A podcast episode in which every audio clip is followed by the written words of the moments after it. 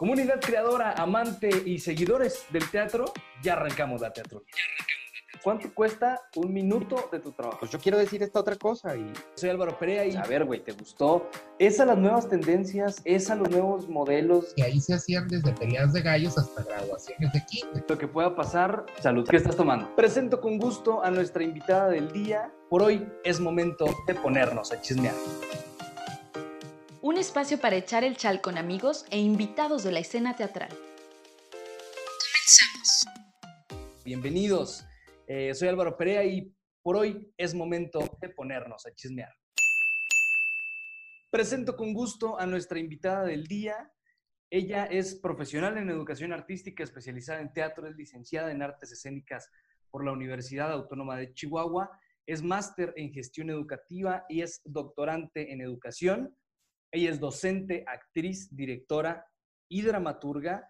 Este, en 2009 obtiene el Premio Nacional en Educación Artística del Instituto Nacional de Bellas Artes, el INBA, en la categoría de realización de materiales didácticos con la creación, edición y publicación del Manual Básico de Teatro Tras Bambalinas. Su trabajo se ha representado en varios países destacados como Venezuela, Honduras, Costa Rica y Perú y ha obtenido varios premios y distinciones en su trayectoria, destacando los siguientes. En 2010 obtiene el Premio Estatal de la Juventud en el área de actividades artísticas. En el 2017 obtiene el Premio Estatal de Prevención de Adicciones con el proyecto Yo Corto con las Adicciones. Y en 2018 reconocida como chihuahuense destacada en letras y literatura, mención otorgada por el Honorable Congreso del Estado. Usted ya la vio, los que nos están viendo a través de YouTube ya sabe quién es, eh, pero la presento con el gusto de siempre. Ella es Georgina Ayub. Geo, ¿cómo estás? Hola Álvaro, qué gusto saludarte. Muy bien, gracias. Qué bueno, y yo emocionadísimo por tenerte por acá. Eres de las primeras invitadas del, del programa de Teatrulia y, y, tenía que ser, o sea, teníamos que empezar fuertes con, con eh, personajes relevantes de, de, acá del norte del país. Ay, pues muchas gracias, yo estoy muy contenta. No sé qué vaya a pasar ahorita, pero estoy muy entusiasmada. Mira, por lo Así que salud. Así que salud. Lo que pueda pasar, salud. ¿Qué estás tomando? Yo estoy tomando menta, um, limonada y hierbabuena. Eso. ¿Menta sembrada por ti o menta comprada? No, menta comprada. mi, no, mi huerto todavía no da. Eso, todavía no. Oye, Geo, este, últimamente, bueno, últimamente, hace algunas semanas, que la página de Red de Teatros te publicó como chihuahuense destacada, como dramaturga destacada, y obviamente, ¿no? O sea, tenemos que platicar de eso, de tu trabajo en letras eh, de manera local. ¿Cómo, ¿Cómo, puedes describir tu trabajo eh, como dramaturga?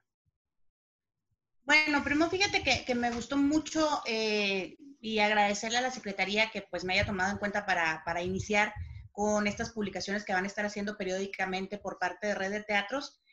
Pues para uno que se dedica a todo esto de, del arte y de la cultura, siempre es importante mantenerse vigente y, que tu nombre empiece a sonar o, suene o continúe sonando. Eso es muy, muy, muy relevante en nuestra carrera, en nuestra profesión. Yo empecé a escribir hace 20 años, en el 2000. Este, este año yo cumplo 20 años como, como profesionista de las artes y he tenido la fortuna de poder participar en, en, algunos, en algunos concursos, en algunas convocatorias locales. No me he aventurado todavía, o bueno, en aquella época no me aventuré nunca a, a competir o a participar en, en eventos de talla nacional o internacional, tal vez porque, voy a ser muy sincera, en esa época no había tanta apertura, éramos muy nuevos en, en el internet de cosas, la información no te llegaba tan fácilmente como ahora, y pues empecé a, a tener el apoyo de, de, las instituciones. Primero, Instituto Chihuahuense de la Cultura, antes Instituto Chihuahuense, antes Ichicult, ahora Secretaría de Cultura, ellos, con ellos fue mi primer publicación, Historias Ordinarias de Gente Extraña, que tiene nueve obras de teatro. Fue a través de la convocatoria del programa de publicaciones. Después repito nuevamente con ellos para editar Voces sin Sombra en 2004, si mal no recuerdo. Y después ya entró a la competencia de la Watch de libros de, texto de, la colección eh, Flor de Arena y es cuando meditan Vestidos de Ocasión, que contiene cinco obras de teatro. Que ese es el que estoy leyendo ahorita.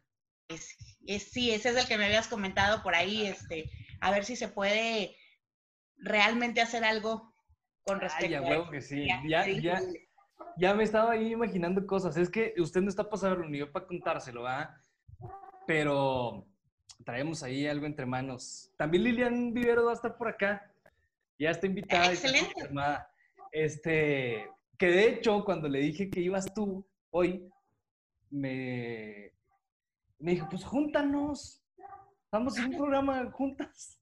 Fíjate que Lilian es mi compañera de generación, aparte es una creadora, es una artista a la que yo admiro mucho, la respeto bastante, porque ha tenido una trayectoria muy impecable, Álvaro. Es de las personas que nunca jamás en la vida se ha metido con nadie, jamás ha tenido problemas con nadie. Ella eh, paso a pasito sus metas bien firmes y a ella más que trabajar con amigos le gusta formar familia. Entonces yo ya tengo un par de años trabajando con ella y he tenido la posibilidad de dirigirla, siempre me ha dicho que sí. Empezamos con esta aventura de, en el 2010, fíjate, hace 10 años que a mí se me ocurrió escribir una obra de teatro cabaret y de verdad estoy bien contenta porque a todas las personas que, invité a ese proyecto me dijeron que sí y fue una obra que yo escribí pensando en las características de, de cada uno de los actores y al final de cuentas ahorita Liliana y yo seguimos colaborando y, estamos compartiendo juntas. Yo le he dirigido a ella, ella me dirige a mí, estamos dando un taller en conjunto. Entonces, es de esas, de esas cosas que, que te enriquecen mucho porque nuestra amistad empezó en la facultad, antes instituto, cuando estábamos estudiando por ahí y que éramos así como unas jovenzuelas llenas de sueños y inquietudes y qué quieres ser tú y cómo le vas a hacer. Y pues ya aquí estamos casi 20 años después, seguimos dando pero que final, finalmente han logrado muchas metas que se han, que se han propuesto, ¿no? O sea, tú, por ejemplo, este, ¿qué, qué te ha faltado? A mí me falta un premio nacional de dramaturgia, ¿eh? Eso, chingado. A mí me falta. No, no, no, no participo, pero me anda faltando por ahí y que va a estar complicado, ¿no? Así sin participar, va a ver. Mira, sobre todo, sabes que ahora, bueno, pues sabemos de, de, Adriano Madriles, queridísimo, amado, adorado, yo lo quiero muchísimo. Su gran talento ya tiene su premio nacional, ya tiene su premio internacional. Este, ahora con esta niña lo era muy joven, pero con tantas ganas, con, con tanto arranque, con Víctor Velo, que va quedando por ahí con las menciones honoríficas. Entonces dices tú, ay, wow, o sea, sí se puede realmente el hecho de estar separados de la, del centro del país o ser de Chihuahua no es realmente como una limitante y eso te motiva. A mí me motiva bastante y, la verdad voy a ser muy sincera, yo sigo, cuando tenga tiempo me gustaría mucho retomar, porque no es lo mismo una persona que realmente se dedica al 100% o al 1000% como lo hacen ellos, que se enfocan en, en, su escritura y que realmente tienen una rutina diaria de sentarse, escribir, tener su espacio, su estudio, eh, no pararse de la silla hasta que cumplen con tal número de cuartillas. Ah, bueno, en mi caso yo sí lo tengo que complementar con mi trabajo, con ser con mamá, de con ser ama de casa, con ama de casa, eh, mira. Fíjate nomás. Me la con, con, ser estudiante, con trabajar. Y tú sabes, yo creo que, que también, Álvaro, cuando nos dedicamos a esta profesión, difícilmente puedes tener un solo empleo. Claro, no, no, es complicado. Ni de chiste, ¿no? Entonces, hay una película de, Pedro Infante que es de mis favoritas y mi mamá se burla mucho porque es, ya llegué vieja, ya me voy vieja. Así soy aquí en la casa, ¿no? Ya llegué, ya me voy, ya vengo. Entonces, pues así de repente también es una falta de, disciplina que, que, yo tengo, que de repente no me doy mis tiempos o mis espacios para, para ponerme a escribir o a crear, o que de repente el año pasado, por ejemplo, que no estábamos viviendo esta situación tan, tan dura en la que estamos ahorita, tuve la posibilidad de retomar mucho en el ámbito de la actuación y fue, para, fue fabuloso. Estuve en cuatro obras de teatro. Entonces, fue bien padre porque estuve invitada con los chicos de la bodega, estuve invitada pues, a través de Lilian con Foro 4 y para mí actuar es maravilloso, me gusta mucho. Pero en ese tiempo yo también estaba trabajando como directora escénica de un montaje grande entonces, ¿a qué horas escribes o a qué horas ensayas? O... Y luego también no sé si te ha pasado que de repente tus compañeros todos, ay, ¿cuándo? Hay que trabajar, hay que hacer un proyecto en conjunto y vamos a poner las pilas. Y a la hora de, ¿cuándo puedes ensayar? Pues no, nunca podemos, ¿no? Y no se puede el proyecto por eso. Sí, entonces ahí se, no, y se van posponiendo los ensayos y se van postergando y cuando por fin logras concretar así tu equipo de trabajo, pues llega una pandemia y te encierran en tu casa y, y pues bueno, ni hablar. Oye, Geo, llega, llega como ese, ese punto de mejor trabajar en lo que te está dejando lana directa rápida, ¿no? Digo, es triste, Sí, es triste, pero la situación es, es así, o sea, esa es la realidad. Tengo muchos compañeros de generación y muchos compañeros de ahí de la facultad, de otras generaciones, amigos, que dicen, güey, les pregunto, ¿qué estás haciendo, güey? ¿Algún montaje? ¿Estás actuando? No, dice, ahorita no, no tengo tiempo. ¿Pero ¿Cómo chingados que no tienes tiempo? O sea, esa es la profesión, ¿no?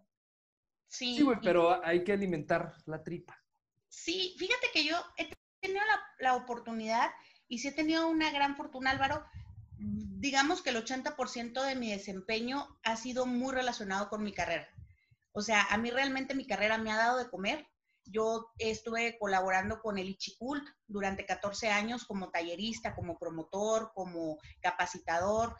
Y fueron 14 años muy buenos porque aparte viajé muchísimo. Tuve la, la posibilidad de casi conocer todo el estado de Chihuahua pero aparte de eso, de conocer a mucha gente increíble, mmm, tenía talleres yo en, en, los cerezos, en los hospitales, formábamos un circuito hospitalario. Llegué a muchos lugares a los que ni de chiste en cualquier otro trabajo yo hubiera tenido la oportunidad de estar. Claro. Y de, de, repente de estar en lugares en los que dices, wow, o sea, te, te enriquece mucho como ser humano y como persona. De repente, cuando a mí me llega la, la posibilidad de, pues, de, de, asentarme en un colegio, ahorita yo soy maestra de secundaria en una escuela particular, y cuando me llegue esa oportunidad, ya voy a cumplir siete años, pues ya no la podía desaprovechar, porque también el tiempo pasa muy rápido, eh, yo ya voy a cumplir 40 años este año, y de repente volteo y digo, ay, caray, ay, ¿qué pasó? Se, se me ha ido muy rápido. Entonces, esos 14 años que yo me llené de muchas experiencias, que fueron muchas aventuras, que fue un enriquecimiento muy, muy fuerte para mí, pero laboralmente o para mi futuro no me dejó nada no creé una claro. antigüedad, no, nada. Entonces de repente volteas a ver el futuro y de cierta manera es un poquito incierto porque dices, bueno, ¿qué va a pasar cuando ya, ya no pueda andar haciendo esto o cuando ya las cosas cambien o simplemente lo que estamos viviendo hoy, ¿no? Lo que estábamos platicando ahorita un poquito fuera de, de estar con, con los chicos y las compañeras o compañeros que nos estén viendo ahí, de cómo de repente llega una pandemia y te cambia todo, ¿no? Afortunadamente yo ahorita soy de las personas bendecidas que tiene el respaldo de, una institución que me está brindando un sueldo, yo sigo haciendo mi trabajo en línea, pero hay muchos compañeros nuestros que no tienen esa, esa posibilidad y es, muy complicado y es muy triste porque es gente con talento, es gente que, le echa las ganas y le echa los kilos y que tú ves que se esfuerzan y que muchas veces están más preparados que otras personas que incluso sin hacer nada, pues tienen unos sueldos o unos trabajos o unos puestos increíbles. Oye, y que es triste ver eso porque es gente que decide, así como lo estamos diciendo ahorita, o sea, decide dedicarse de lleno al teatro y hacerlo bien y, y triunfar en eso y ser exitoso en eso y de pronto, ¡pum!, cabrón. O sea, Sí. es, es algo que no, que no esperas, que no lo tienes contemplado y que te puedo eh, asegurar, eh, Geo, que a pesar de que nosotros lo, lo, vivamos, no lo vamos a preparar. O sea, no, no, no vamos a tener contención por si vuelve a pasar. No, realmente no. Es que sabes que también una de las características, bueno, voy a hablar eh, con base a lo que yo conozco, ¿no? A lo que hay en mi, en mi entorno. No tenemos tanto la cultura del ahorro. Somos muy, muy dados a vivir al día y bueno, pues ya salió para esto, ya salió para aquello, o disfrutarlo, porque también sabemos que la vida es muy corta y preferimos irnos de viaje, irnos a comer a un buen restaurante, irnos al cine, ir al teatro, o sea, disfrutarlo en el momento en el que lo tenemos y pues ya después ya vamos viendo a ver cómo, cómo van saliendo, ¿no? Las necesidades, cómo las vamos cubriendo. Exacto. ¿Sabes este... que yo tengo una anécdota? Tengo una anécdota que te quiero compartir, les a quiero ver. compartir. Cuando yo estaba escogiendo mi carrera, pues yo estuve en el CEDART, en el Centro de Educación Artística, salí con una eh, carrera técnica como profesional en educación artística especializada en teatro y pues ya no, era mi, mi momento de escoger una carrera. Mis papás abogados, pues va a ir a derecho, ¿no? Ok. Y le dije a mi papá, oye, es que yo quiero estudiar teatro. Y mi papá, no, es que no estudias teatro, hija, te vas a morir de hambre. Estudia, vete otra, otra, otra carrera, ándale, hija, vete otra carrera. Y mi papá insistía mucho en que yo me fuera a estudiar la normal. Y yo me acuerdo y, me enojo ahora conmigo, ya viéndolo así a la distancia, mi papá hace cuatro años que falleció, ya no está con nosotros.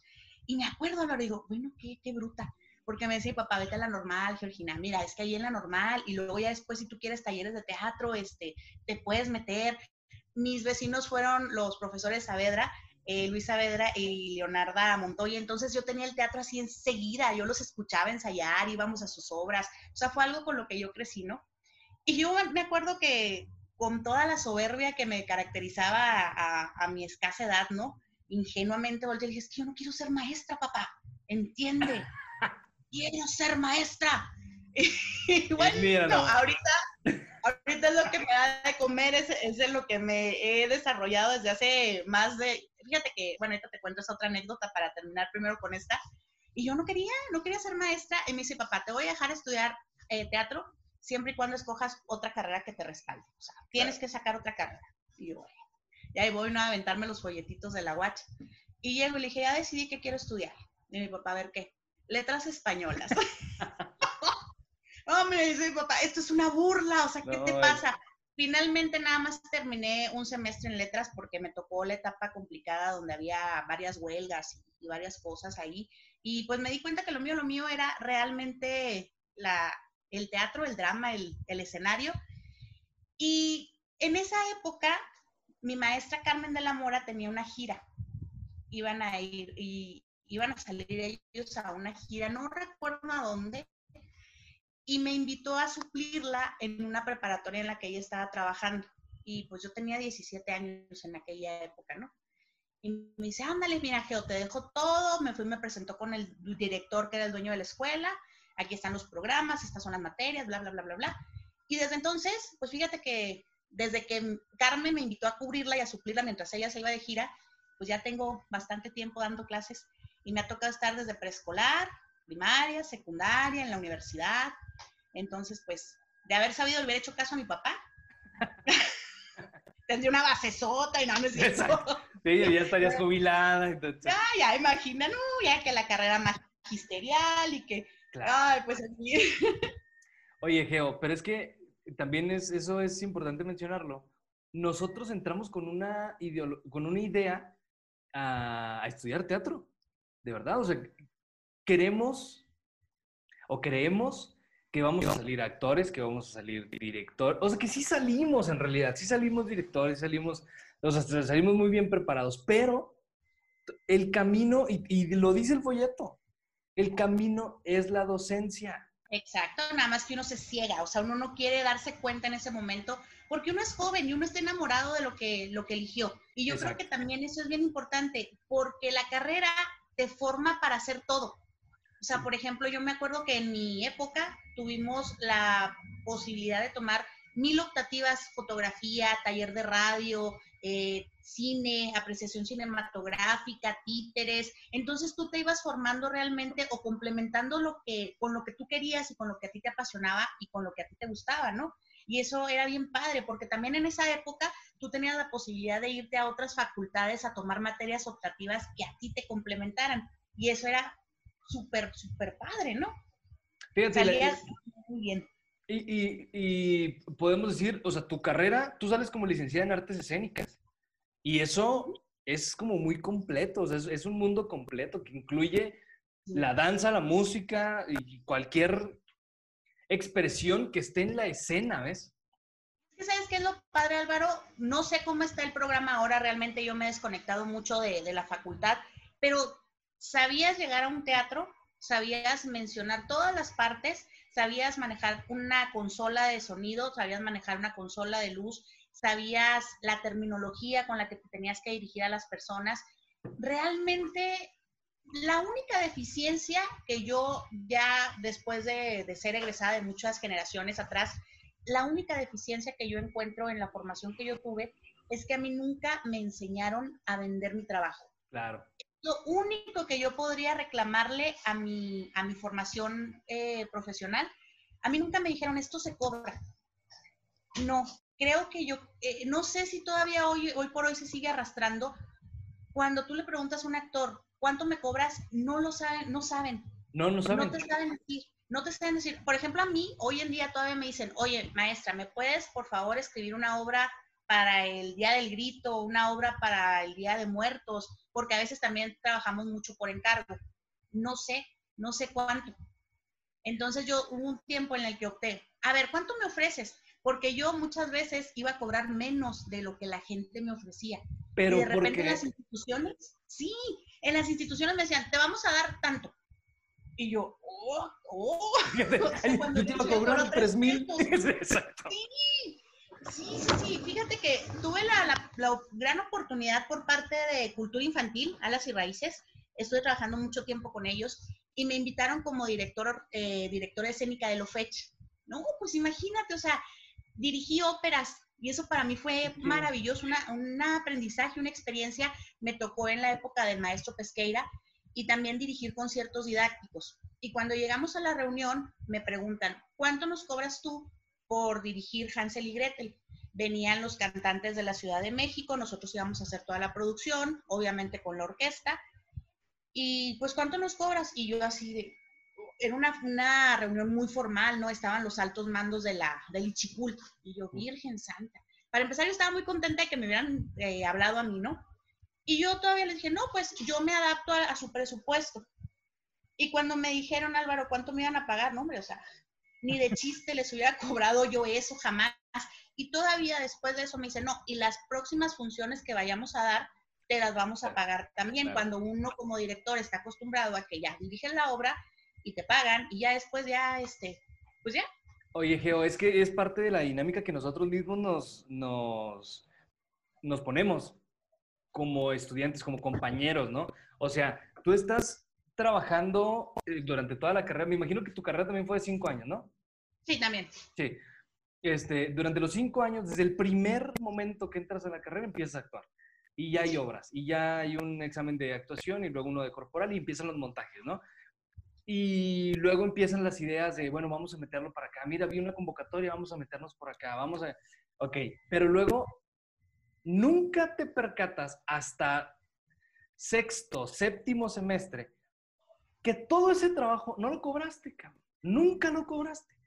Uh -huh. Y que tú decías, es que estoy estudiante, pues es que estoy chiquito, estoy aprendiendo. Ajá, pendejo. Es mi experiencia, estoy Ajá. adquiriendo experiencia. Exacto. Pero hay un día de diferencia de ser estudiante a dedicarte al teatro. Y, te, y, y lo, lo, lo, puedo comprobar de que en ese día no, no vas a aprender cómo cobrar, ni cuánto cobrar, ni qué, cuál es el valor de tu trabajo. Fíjate, ahora que anduve por allá, por el sur, me pasó exactamente lo mismo. ¿Cuánto me cobras por hacer un, un diseño de escenografía? Geo, nosotros, ¿cuántos diseños de escenografía hicimos? ¿Y cuántas escenografías hicimos? Claro. Y ya... Y te preguntan entonces, entras como en shock, así, ¿a poco me van a pagar? Esa? Se paga. O sea, entras en un conflicto bien fuerte porque realmente no sabes, no sabes valorar tu trabajo. O sabes que lo hacemos a veces tanto por cariño, por compadrazgo, por amistad, por echarle la mano a, a la compañía, que llega un momento en el que tú, wow, o sea, me van a pagar. Mira, me gustaría mucho platicarte una anécdota. Échale. Yo me salí mucho chismear. tiempo de, de, de, la actuación, ¿no? Porque andaba muy enfocada en, en, dirección y con mis talleres. Y Said Corral me invitó a una obra muy, muy bonita, Nuke.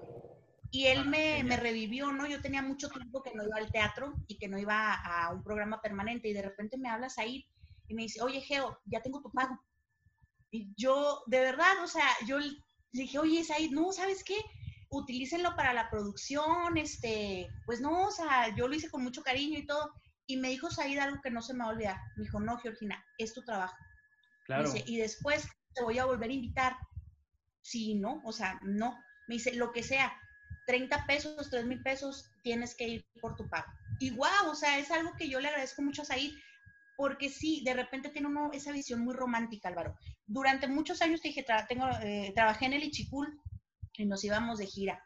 que obra en Cuchillo Parado por la Revolución, vámonos a Cuchillo Parado, que vámonos con una pastorela, que viene el Día del Niño, vámonos. Y dentro de esta ilusión o dentro de ese romanticismo, pues yo formé mi, mi compañía con, con, mis amigos, ¿no? Yo escribía la obra, yo la dirigía y cuando nos llegaban los pagos era, a ver, tanto y vámonos en partes iguales. Y ya muchos años después, cuando ya me toca estar del otro lado, que me toca estar como invitada, cuando recibía yo mis pagos, así de repente, ah, caray, pero si yo sé que ellos cobraron más, ¿no? Ajá. Y fue un día, eh, mi esposo, sabio hombre, por cierto, me dijo, no, Georgina, ellos sí saben hacer las cosas.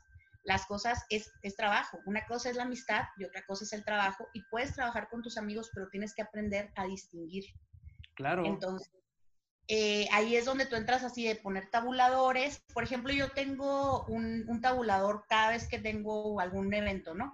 Y yo hablo con mis actores y les digo, oigan, esto, ¿le entran o no le entran? O cuando no hay, les digo, oigan, me echan la mano con esto, pero en la siguiente función nos vamos a, a reponer. O sea, siempre tratar de ser muy directos de qué es lo que se está obteniendo, ¿no?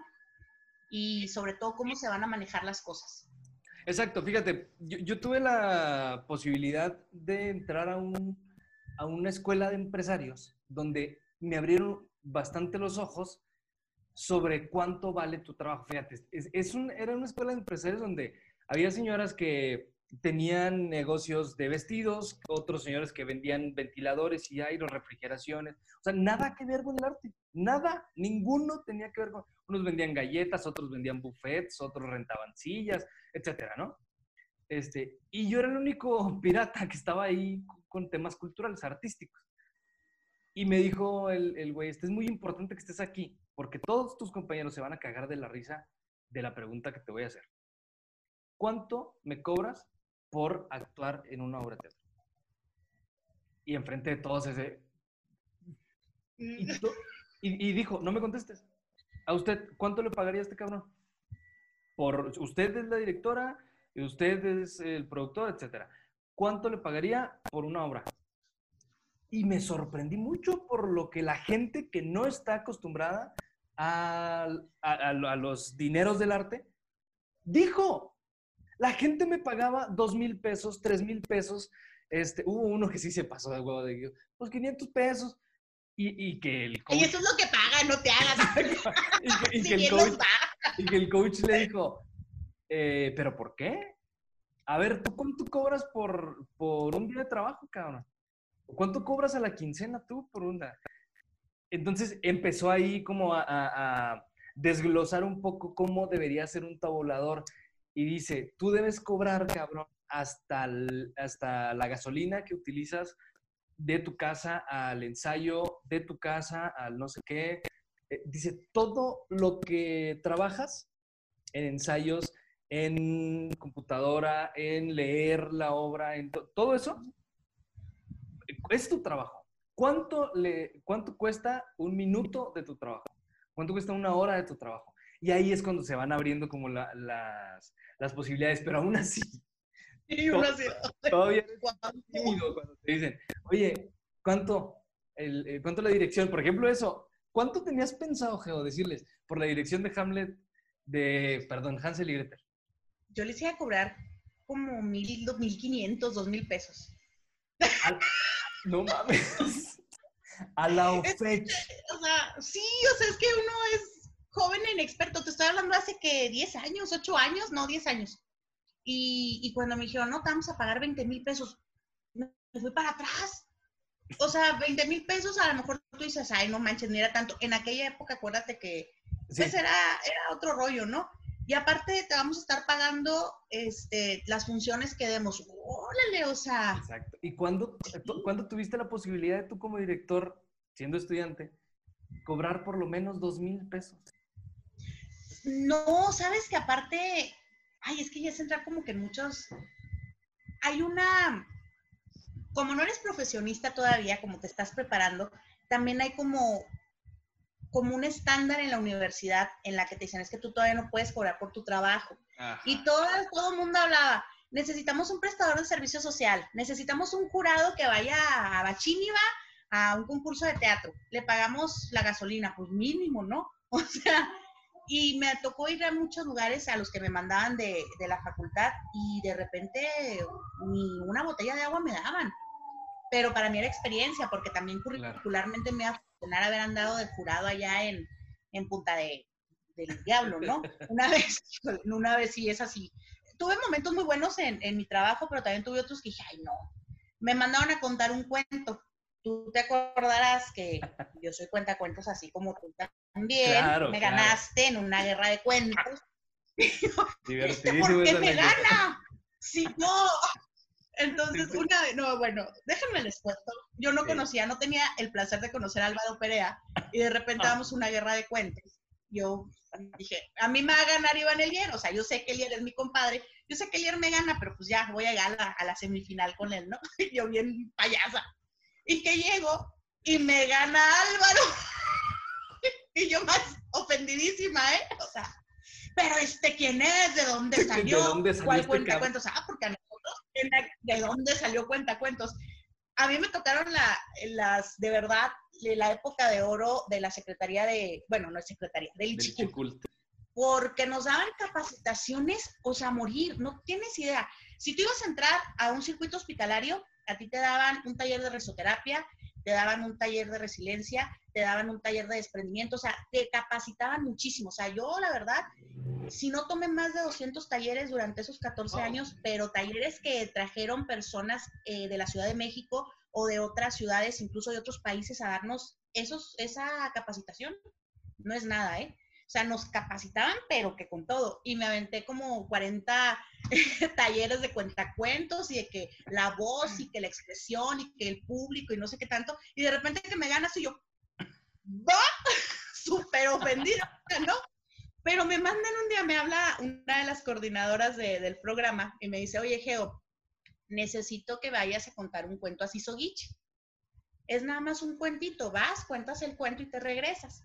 Entonces, en aquella época, eh, la hora taller era de 100 pesos, pero los cuentacuentos eran chidos porque te la pagaban al doble, 200 Claro. pesos, ¿no? Por contar un cuento. Yo no sabía dónde estaba Sisogichi. Y Sisogichi está 8 horas de aquí. 8 horas. Voy y cuento mi cuento. No te creas, no sé si son 8, ¿eh? pero me regreso y Creo yo que son más. pues las horas, ¿eh? Creo que son más. Bueno, sé. Ah, bueno, vamos a dejarlo en ocho, ¿no? Yo dije, mis ocho horas de ida, mis ocho horas de regreso, más el cuentacuentos, ya fregué. Me va a llegar muy bueno este, esta chamba que me aventé.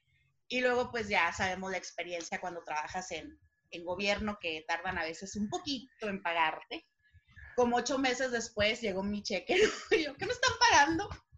200 pesos. Y yo, No mames. Me pagaron mis 200 pesos por ir a contar el cuento a Sisogichi, pero no me pagaron Nada.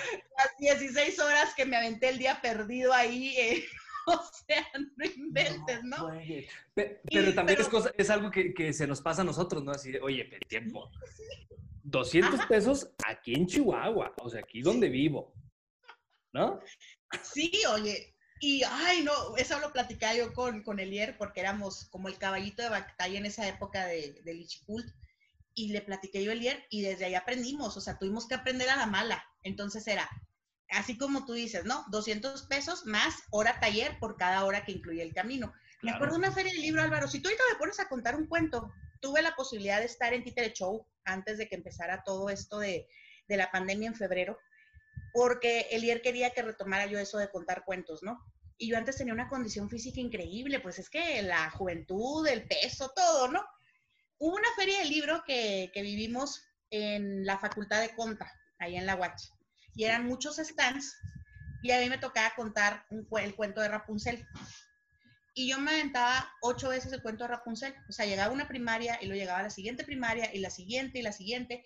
Y ¡Ocho les falló el- veces! ocho veces en la mañana, ¿eh? Así desde las nueve de la mañana. Y hubo una vez que les falló el cuentacuentos de la tarde. Y lo, oye, Geo, ¿qué Vas, onda? Geo. ¿Te los avientas? Y. Ahí, ahí, no, sí, ya ves que uno siempre ahí con la camiseta bien puesta. Claro. Porque pues aparte de- era Milana, ¿no? Me iba a ir muy bien. Oye, pero, o sea, y yo terminaba con mi voz bien, terminaba físicamente bien. Después me, ¿qué será? hace tres años, cuatro años, me invitaron las franciscanas a hacer un cuentacuentos aquí en el templo de San Ignacio de Loyola. Y llego yo. Y dije, "Oh, no me voy a arriesgar, me voy a aventar el caballito de batalla, o vámonos con Rapunzel. Eran 10 minutos del cuento, Álvaro, y te lo juro que yo hacía, o sea, ya no podía. Y yo veía a los niños bien metidos, bien entusiasmados, y a mí me estaba dando un infarto allá arriba en el escenario, y yo así, o sea, no, no, es que te tienes que entrenar, te tienes que preparar, no es nada más, "Ay, Claro. ¿sabes qué? Ya, otra vez. No, es una No. pela, o sea, es una pela, y por la que realmente si analizas, esos 200 pesos para mí en aquella época eran guau, porque te iban ocho cuentacuentos al día, ¿no? Ocho a veces Sí, pues diez, te iba, te iba bien. me iba muy, muy bien. Pero ahorita, por ejemplo, digo, no, no, prefiero ahorita quedarme en mi casa aplastada en el mini split que andar ahí que me dé un infarto y jalando aire, ¿no? Sí, entonces, híjole. Es No, parte es- del, del fogueo, ¿no? Que tenemos como, como estudiantes. Y lo disfrutas muchísimo, o sea, son 100 pesos, 200 pesos que te dan, pero que, uff, para ti te, te alcanzan para dos montajes fácil, ¿no? Fíjate que a mí me, me dieron la posibilidad cuando estaba el, el maestro Mario Humberto Chávez de director de abrir una materia optativa ahí en la, en la facultad, antes instituto, y yo abrí mi, mi, mi optativa de teatro infantil. Y nos dieron 3 mil pesos, Álvaro, para hacer la producción. O sea, hicimos un montaje infantil, La Piedra de la Felicidad, por ahí está la placa, con un elenco bien padre, ¿eh? o sea, con de gente súper talentosa. Y cómo, cómo resulta que nos, dan, nos dieron, no, la verdad no me acuerdo si fueron 3 mil o 5 mil, ¿eh? pero nos dieron dinero para nuestra producción. Entonces, no, hombre, era la locura, estábamos henchidos de orgullo porque aparte no utilizamos los cubos negros, sino que hicimos Vaya. unos árboles y no, no. Hicimos unos árboles, compramos una silla, la decoramos, pero aparte mandamos a hacer los vestuarios. Y mandamos a hacer los vestuarios con Rosy de la Peña, una excelente costurera que en esa época ella hacía todos los vestuarios del profesor Mario Humberto. Y eran unos vestuarios hermosos porque eran la reina, el rey, el príncipe. Y los vestuarios estaban, lucían muy bien. Y aparte nos aventamos un- una muy buena propuesta escénica. Y éramos las, las personas más felices del mundo. ¿Y cómo empiezan a llamarnos y a llamarnos? Que si vamos a, como servicio social. Entonces, digo, yo era la, la maestra, la encargada de la, de la optativa, y empezamos a andar los chavos y yo en hospitales, fuimos a kinder, a los parques, y tenemos unos recuerdos bien padres porque literalmente en la explanada de una plaza, con los niños alrededor quemándonos porque hacía un calor infernal aquí en Chihuahua, pero son recuerdos bien, bien padres, pero en ese momento ellos eran estudiantes y les estaban valiendo su servicio social. O sea, ellos tenían algo a cambio, ¿no? Claro. Ya, por ejemplo, ahorita yo no me atrevería a esas mismas personas que estuvieron en el montaje. Por ejemplo, estaba Jordán, él era el príncipe, Vanelli era el rey, Sí. estaba Laura Goretti, Viridiana Domínguez, estaba Damián. Damián. eh, sí, sí, sí. Eh, entonces, pues, De hecho, ahí tiene, una, tiene- ahí tiene una foto, Laura, de esa obra. Víctor Sí, Palacios, sí, ¿no? También estaba. Víctor Palacios, Leobardo Ramos, nuestro Leo señor también. director de la obra, Ale Ale. García, sí, No manches. Flor, Flor Hernández, Flor también, sí, sí. deja tu Flor se fracturó, fue cuando se fracturó el coxis y allá andaba en el día de la develación de la placa, en, en silla de ruedas, Elier se quebró una pierna y allá andaba también en muletas, o sea, momentos muy padres, muy bonitos, con mucho cariño, pero que ya a estas alturas pues ya no se podrían, o no, tal vez ya no serían tan válidos, ¿no? De, de decir, "Oh, ya vamos a juntarnos para, para andar ahí en la plaza quemándonos en el solón. Oye, Geo, este, todas estas experiencias que muchos, o sea, digo, las vivimos diferente, ¿no? Pero que es bien bonito recordar como todo eso y que, te- y que al final, finalmente eso es lo que te forja ahorita como un profesionista, ¿no? ¿Eres directora de, del grupo de Teatro de la Salle, algo así? ¿O estoy Eh, estuve trabajando, estuve colaborando con el grupo Musicalia durante tres años de la ULSA y ahorita regresé a, a dirigir a un montaje con La Salle.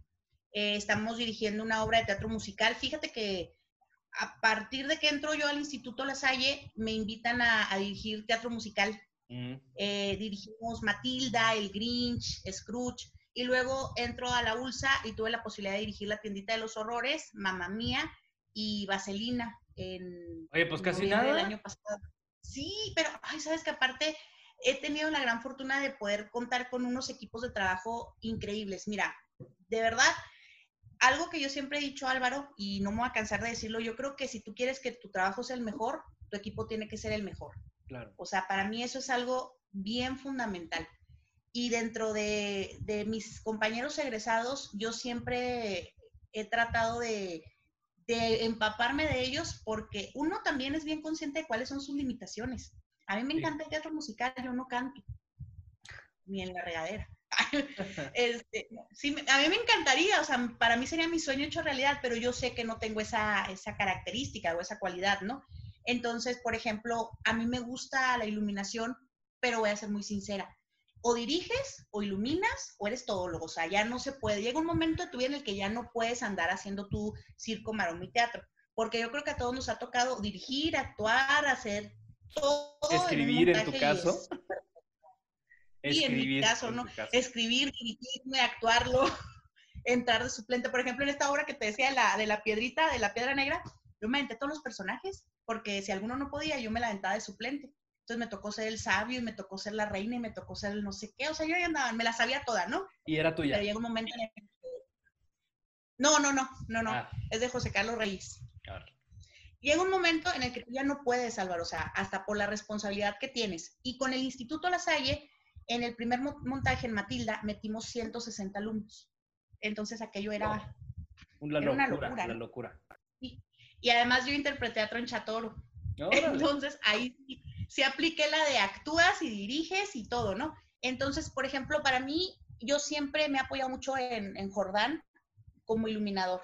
Claro. para mí el trabajo con Jordán y me gusta mucho trabajar con él, sabes que somos personas que nos decimos las cosas muy directa, muy de frente, o sea, ya nos conocemos tanto y de tantos años y nos llevamos pesado de pronto, pero a la hora de trabajar me gusta mucho su forma de, de trabajar y de entenderme lo que yo necesito. Y estamos en las diademas a la hora de la función y estamos cotorreando, ¿no? Y es como que, ah, sí, que no sé qué, y, y de repente sí se nos van ahí algunos, algunos pies y no fue tu culpa, no la tuya pero es muy padre. Para esta obra que vamos a estrenar sin la, eh, si el coronavirus y la pandemia nos lo permiten, fíjate, nosotros estrenábamos ahora en marzo, ya nos pasamos hasta octubre, si podemos. La escenografía la hizo Elier, Iván Elier. Y hay un crecimiento bien fuerte que yo he visto en él, porque de esos árboles que nos hicieron para este montaje de la piedra que, que o los cubos o, o muchas cosas, lo que hizo Elier ahora en esta ocasión ya es una cosa completamente diferente. Entonces también es bien padre ir viendo el crecimiento que van teniendo tus compañeros, la visión que van teniendo, los premios, los reconocimientos que van ganando. Para mí me, me gusta mucho, me llena mucho de, de entusiasmo. Más que competir, a mí me satisface mucho, porque si ellos aprenden, si ellos se capacitan, si ellos logran obtener un reconocimiento a nivel nacional, al final de cuentas eso también me va a tocar a mí, porque yo sigo colaborando con ellos como actriz, como directora, como dramaturga. Entonces, al final de cuentas, todos sus triunfos, pues también me dan un chorro de gusto a mí. Exacto, porque van creciendo juntos. o sea, son, son, son como experiencias y evolución que- de la que eres testigo, ¿no? De tus amigos. Claro. Porque no has dejado de trabajar con ellos. Eh, Geo, tocaste un tema que. o sea, nos fuimos y llegamos sí, al punto. a- y llegamos al punto que, que quería que llegáramos. La pinche pandemia del coronavirus. Tú como directora, como actriz, como dramaturga,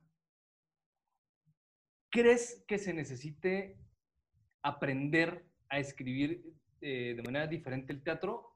¿Por qué digo eso? Porque hemos visto que Ciudad de México no la pensó dos veces y dijo, vámonos con teatro digital. Ya. O sea, no hay manera de estar parados. No sabemos cuándo nos van a abrir los teatros, ni tenemos por qué estar esperando que nos abran los teatros. Necesitamos actuar, necesitamos dirigir y necesitamos producir porque esta, esta es una economía este, familiar de un chingo de personas y no podemos estar parados. Entonces, empiezan a empujar todos los foros, Samuel Sosa, este, allá en la, en la capilla, en el foro Shakespeare, en Bar El Vicio, etcétera, etcétera, y empiezan a empujar las reinas chulas, este, y a vender pantallas, ¿no? Hacerlo a través de Zoom, comprar paquetes importantes, porque le metan ahí este, personas, eh, o sea, buena cantidad de, de público, y se arrancan, sin más ni más, ¿no? Chihuahua todavía, bueno, no sé tú cómo veas, pero yo todavía eh, veo que dicen, podemos esperarnos a, a septiembre, podemos ver si hay en octubre o noviembre, o se abre, ¿no? Pero nunca, o sea, nunca nos, nos aceleramos tanto para decir, no, cabrón, o sea, tenemos que sí esperar que se abran los teatros, pero no podemos dejar de trabajar. O sea, tenemos que entrarle. Y cuando le entremos y se abran los teatros, recordemos que no se van a abrir a su 100% de capacidad, ¿no? O sea, van a estar muy reducida la capacidad, entonces hay que buscar otras maneras.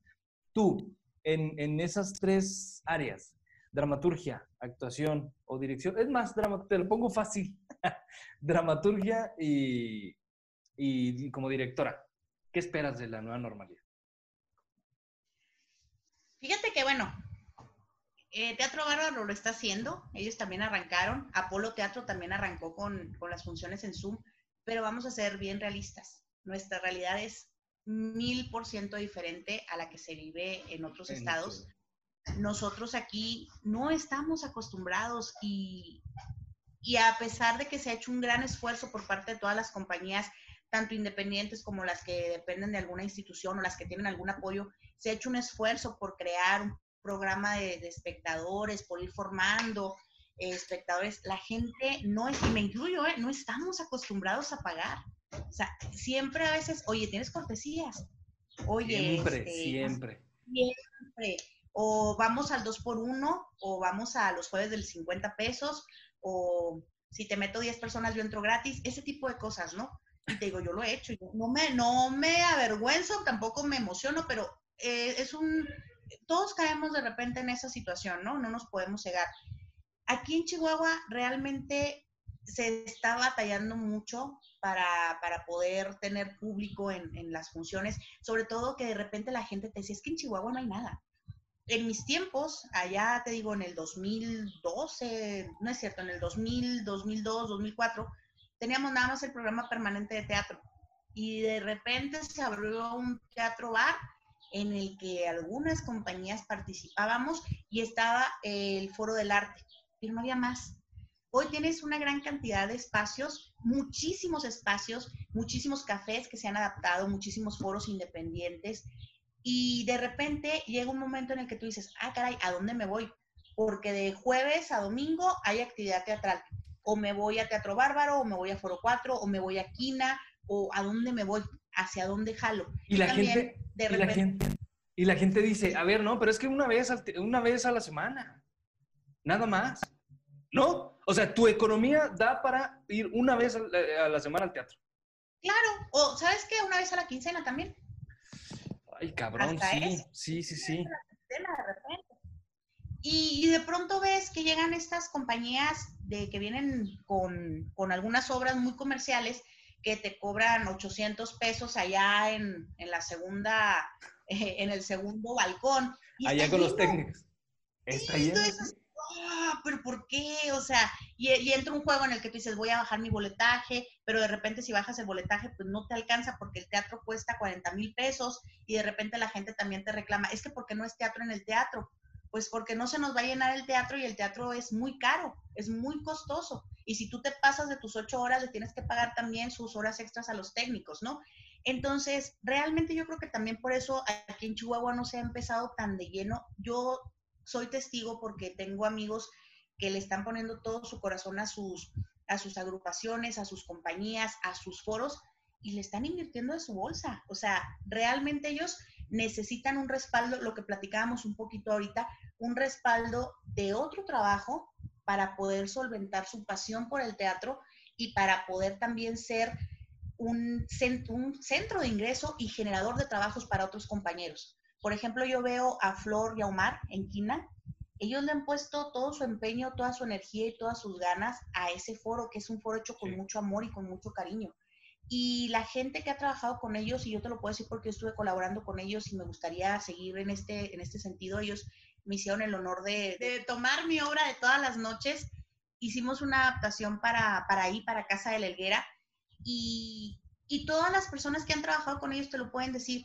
El amor que ellos le impregnan, todo lo que ellos le ponen, todo lo que invierten, te tratan como familia, te tratan, no, no te tratan como un empleado, se preocupan por ti hay entrado o no hay entrado gente a la función, ellos te pagan esa función. No son como de repente otras personas que, oye, es que sabes qué, no tuvimos gente, no te vamos a pagar. No, ellos se quitan literalmente la camisa y lo dejan todo para poder mantener y solventar este, este sueño que es Casa de la Helguera a través de Quina Producciones.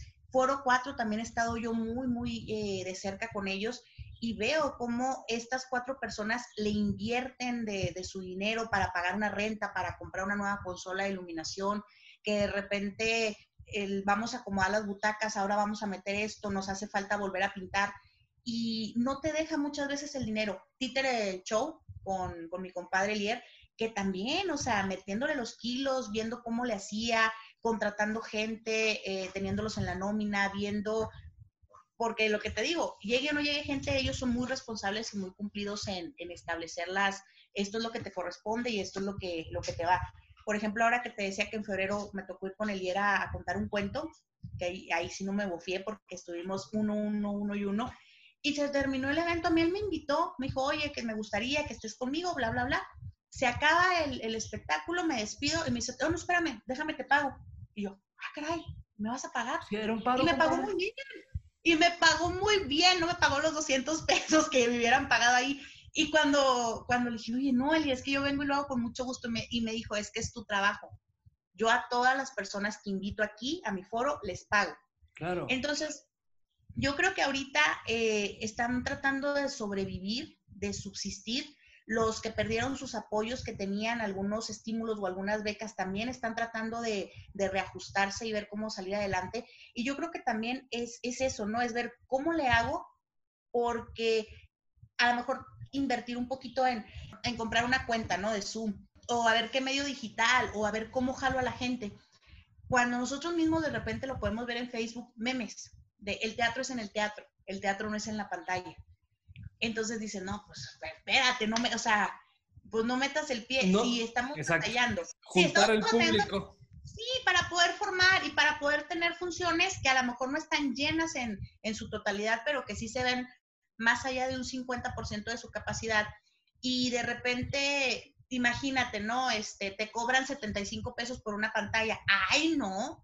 Y en la pantalla puedes ver la obra con toda tu familia, porque la puedes conectar en la computadora, en tu pantalla, en tu televisión, y nos quejamos por 75 pesos en las que vamos a poder convivir o disfrutar todos. Exacto. Entonces de repente dices tú, ay, pues, o sea, sí está muy complicado. Lo que decías de, la nueva normalidad, cómo nos va a pegar. Estaba viendo cómo están los teatros en, Londres, cómo ya quitaron la butaquería, pero los aviones siguen llenos. Entonces dices tú, ay, ¿qué está pasando? Eh? Ahora que nos pusieron a nosotros en semáforo naranja, yo vivo aquí por, por la Mirador y me tocó pasar un día en la noche y veía los bares llenos, así, la gente. A veces las prioridades que tenemos son completamente otras. Va a ser muy difícil, va a estar muy complicado. Nosotros tenemos, tenemos un compromiso en Delicias que hemos estado postergando por esta situación y, y por ejemplo, nosotros vamos invitadas por el Club Rotario. Y al final de cuentas es, al principio, nosotros teníamos la función programada una semana después, empezaba esto de, la cuarentena el 20 de marzo, nuestra función era el 27, el 28 de marzo, domingo 28. Y luego, no, pues que nos vamos para mayo, vamos a, vámonos a mayo. Y luego de mayo, no, ¿saben qué? Vámonos a, junio. Y así hemos estado, ahorita estamos en septiembre. Pero al final de cuentas, ellos que se están arriesgando a invitarnos y hacer este evento, no saben si van a poder recuperar no, sabe, no sabemos cómo va a estar el teatro. Entonces va a ser muy complicado que toda la gente que le estuvo apostando y que le estuvo arriesgando tenga después los ánimos o el ímpetu de volver a arriesgarse, porque no sabemos. Simplemente, mire, el otro día me llegó una encuesta que es muy diferente, me llegó una encuesta de, de Cinemex, de qué me gustaría recibir, ¿no? Yo soy cinéfila, yo, pues como vivo y aquí me queda cerca, íbamos todos los lunes, ahí estábamos en el cine. Y te digo los lunes porque el día que no teníamos nada que hacer, ¿no? Y además era el de la promoción. Todos los lunes, todos los lunes, todos los lunes. Y ahora que me mandan de que ya vamos a volver y que pronto te esperamos y todo, yo voy a ser muy sincera, Álvaro, yo tengo miedo. eh, mucha gente por ahí dice, es que el coronavirus no existe, es, es, Ah, es un una estupidez eso. es política y que queremos desestabilizar al gobierno. Yo he tenido personas muy cercanas a mí que han perdido a, a sus seres queridos, han, han perdido, han tenido pérdidas fuertes. Eh, simplemente mi, la familia de mi esposo es de médicos y tengo un cuñado que trabaja en el Hospital Central, tengo una cuñada que vive en Playa del Carmen y ellos nos cuentan, no, no realmente no pueden ser invenciones, no pueden ser mentiras. Y yo tengo mucho miedo de regresar, no por mí, ni mm, tengo miedo de la gente que no cree, de la gente que no se cuida, de la gente que no sigue las normas. Por ejemplo, vas al súper y ves las huellitas ahí, párate ahí, y la gente atrás de ti. Y a mí me molesta pegadita a ti. Y sabes que yo soy muy intolerante en esas cosas. Yo sí siempre he sido muy de, de las reglas, ¿no? De así, así, muy cuadrada en ese aspecto, si quieres. Mm. Y a mí sí me dicen, mañana vienes vestida de verde, me visto de verde. Y si llega alguien vestido de verde con azul, me... ¡Ah! Porque yo hice el esfuerzo de vestirme de verde, ¿no? Y me Claro. frustra. Imagínate estar en el cine y que de repente el de atrás te esté tosiendo. Ay, no, no, es, es algo complicado, ¿no? Es muy Es complicado. muy- Y por más videos este, de regla, ¿no? O sea, videos eh, de que explican cómo va a ser la cosa. Entiendo que las empresas son socialmente responsables y que nosotros, por ejemplo, nosotros los que hacemos teatro, vamos a ser responsables cuando podamos o, o tengamos que meter a la gente al, bueno, más bien cuando podamos meter a la gente a los, a los foros.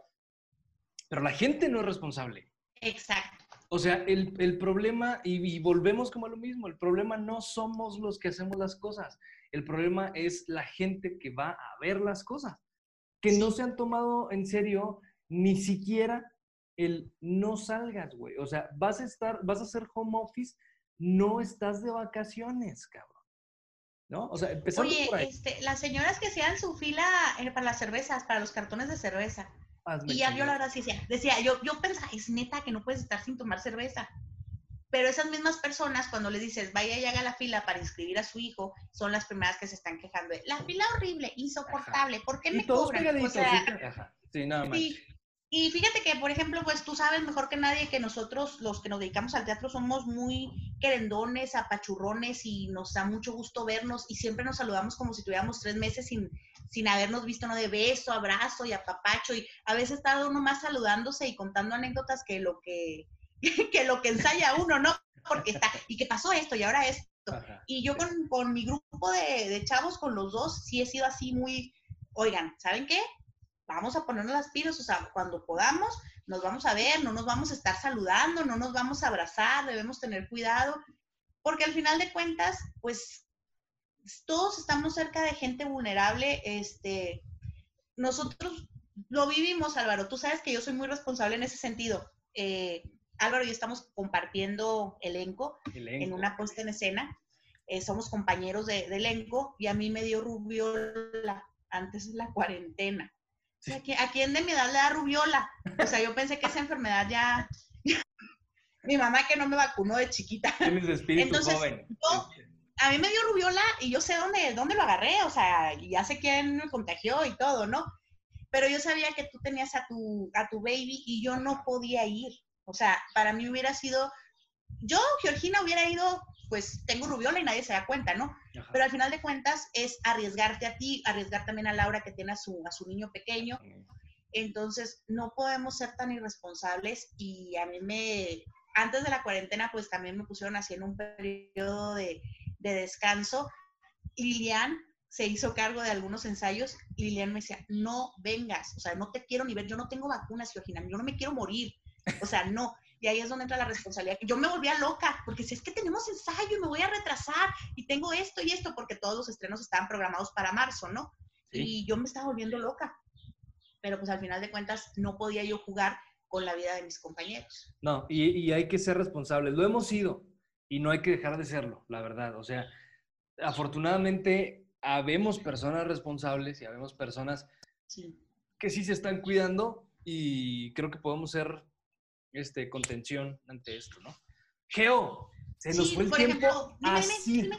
Se nos fue el tiempo así. rápido. Este, Ajá. dime, dime, dime eso que me ibas a decir. No, no, no, no, ya después platicaremos de en otra, en otra ocasión. Así, Pero- nada más chisme, chisme. Pues muchas gracias por eh, ser parte de esta teatrulia. Gracias por eh, tomarte el tiempo de platicar con nosotros, de echarte ahí un refresquito con nosotros. Este, y enhorabuena por todo lo que estás haciendo, enhorabuena por, eh, por el trabajo. Esperemos que todo salga bien y que esta nueva normalidad nos alcance eh, de manera positiva y, y podamos salir como de esto, ¿no? que no, me, me gustó mucho y pues bueno, yo traigo ahí algunos proyectos que sí me gustaría mucho que después, este, pues nos pudiéramos juntar a platicar si se pudieron hacer, si se pudieron concretar. Estamos con Mamá Mía, estamos eh, estrenando en Delicias. Si todo nos lo permite, vamos a estar por ahí el sábado 29 de septiembre. Vamos al aniversario de, de lasallismo aquí en Chihuahua. El lunes 19 de octubre en el Teatro Los Héroes, si Dios y la pandemia nos lo permiten. Y vamos a estar también cuando se inicie nuevamente Red de Teatros con Yo Soy Juana, un monólogo que aborda la vida de, de esta reina, de Juana la Loca, mejor conocida como Juana, Juana la, la Loca. Loca. Sí, y pues por ahí vamos a tener también algunas participaciones en actuación. Esperemos también ya poder iniciar y pues vamos a estar compartiendo escenario. ¿Compartes este, funciones con Lilian o es tuya? O sea, ¿o vas tú? Me invitó a dirigirla Órale, qué chido. en Entonces, la re- Lilian, redirección. Lilian sigue siendo la loca. Lilian sigue- no, Lilian es una excelente Juana. Es una excelente loca, hay que decirlo así. Sí, es una excelente loca y loca por el teatro también. Claro. Entonces, Este- pues para mí va a ser realmente un semestre muy ajetreado que esperemos que sí, sí se logre concretar. Geo, ¿dónde pueden las personas que nos están escuchando encontrarte a ti como Georgina Yub y encontrar tu trabajo? A mí me encuentran en Facebook como GeoAyub y también es otra de las cosas que me tiene parada el coronavirus. Eh, por parte del FOMAC del año pasado, fui acreedora a una, be- eh, a una beca, fui beneficiaria y se abre una página en la que pueden descargar mis obras de teatro. Es georginaayub.com.mx, pero ahorita todavía no la hemos lanzado porque necesitamos hacer la, la presentación pertinente como parte del fondo y también es de las cosas que nos vino y nos, nos paró y nos arruinó el coronavirus. Pero si buscan eh, alguna obra sencilla, alguna obra corta de pocos personajes, de fácil representación, pues con todo gusto ahí me contactan por el Facebook y ahí este, nos ponemos en contacto para poder con mi trabajo. Y no eche en saco roto esto que acaba de decir Geo, de verdad. Las obras de Geo son muy digeribles, están muy padres, están divertidas, este, son fáciles, fáciles de, gracias. de montar. O sea, no, no me refiero a que el trabajo sea fácil, no, o sea, para mí no hay ningún texto fácil, pero que es, eh, puedo decirlo de esta manera, económico, porque normalmente hay pocos personajes, este, la historia es muy de pieza, como muy eh, de anécdotas y situaciones generales. Y si no quiere montar, solo léalo. De verdad, es entretenidísimo leer lo que Geo ha escrito a lo largo de, de su vida. Y yo la recomiendo bastante. Yo les, les digo, me estoy aventando vestidos de ocasión. Llevo tres obras. Me gustó mucho la de Buscando a la Soledad también. Dije, "Ay, mira esta chole, Ay, qué, gracias. qué cabrona, muchacha. Sí. Este, Pues, pero mi, pero mi Cuando ya se favorita. puedan, cuando ya podamos abrir la página. Ah, no, dime, dime, dime. No, que mi favorita eh, de, de vestidos de ocasión es Vírgenes de Papel. La verdad. y pronto la vamos a llevar a escena, ¿verdad? Oye, no, ya para cerrar, Álvaro, porque sí, ya el tiempo nos, nos- se nos ha ido de inmediato. Este, cuando ya podamos abrir y presentar la página, pues nada más comentarles, van a venir las obras de, his- de historias ordinarias de gente extraña, son nueve textos dramáticos, vestidos de ocasión, cinco textos dramáticos, voces sin sombra, cinco textos dramáticos, la bodas, las bodas de Merchán, que es una obra de teatro, y tres tazas de té para nueve personajes sin sentido, que son tres obras de teatro, más aparte hay otras que no han salido en publicaciones, como, eh, no han salido editadas como libro, sino en otras publicaciones. Entonces, pues por ahí, este, para mí siempre será un placer que, que mi trabajo pueda ser leído y que pueda ser compartido y que pueda ser representado. Entonces, pues muchas gracias por el apoyo, muchas gracias por la invitación. Geo, muchas gracias. Oye, y mi, mi obra favorita tuya de siempre, Te fui infiel. Te he sido infiel. ¿Te, te he sido infiel? Si te he sido infiel. te he sido infiel. Para siempre. Geo, muchas gracias por estar en la teatrulia. Eh, estamos a la orden. Si quieres, eh, si tienes algo que decir y quieres echar chal y vino con nosotros, ya sabes que las puertas están abiertas. Muchas gracias, fue una tarde bien padre. Felicidades, Álvaro, y adelante, gracias. Muchas gracias, Georgina. Yo estuvo con Gusto en nosotros. verte. Igualmente, aunque están por aquí, chingado. Ya pronto les avisaremos ya, cuando, ya pronto les, avis- les avisaremos cuando estemos en, en ensayos y ustedes sean testigos de todo lo que se está haciendo ahí, maquinando para, para la nueva normalidad. Eh, lo invito, lo invito a que nos siga a través de las redes sociales. Estamos en Twitter como Teatrulia-MX. Estamos también así en Instagram y en Facebook y estamos así en YouTube. Suscríbase al canal, eh, dé un pulgarcito arriba y active la campana para que le llegue todo el material que normalmente se va a estar publicando. Gracias, soy Álvaro Perea y lo invito todos los miércoles a disfrutar de un nuevo episodio. Gracias, esto fue Teatrulia. Hasta la próxima. Hemos llegado al final. Nos escuchamos el próximo miércoles para echarnos la teatrulia. No olvides seguirnos en Twitter, Instagram y suscribirte a nuestro canal en YouTube. Arroba teatrulia-mx. Porque teatruliar entre amigos es más emocionante.